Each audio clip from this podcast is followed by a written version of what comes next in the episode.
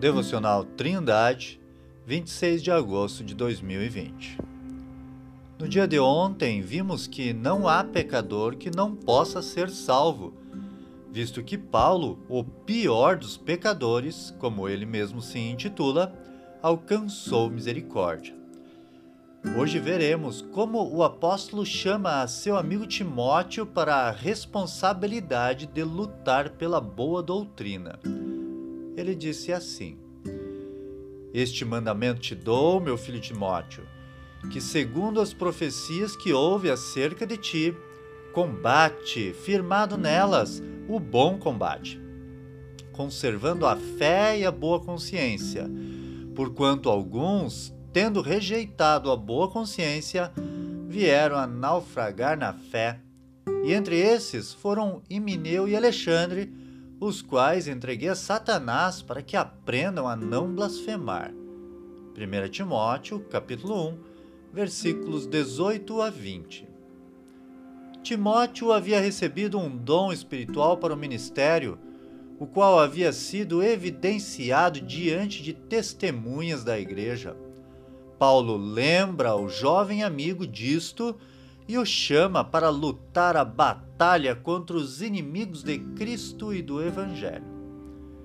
Uma boa consciência serve como leme que conduz o cristão por entre as rochas do pecado e do erro.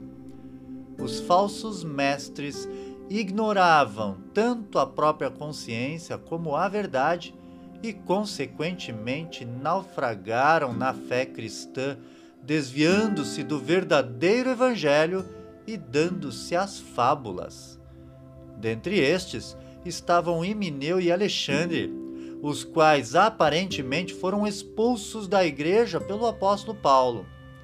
Expulsá-los seria a forma de acabar com a influência deles e proteger o povo de Deus da falsa doutrina.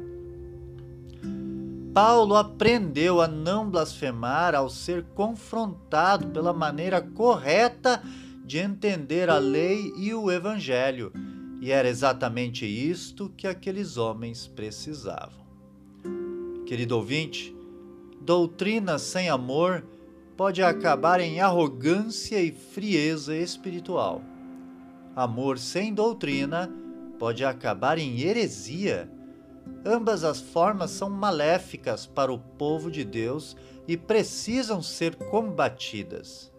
O crescimento espiritual acontece quando há amor e doutrina juntos.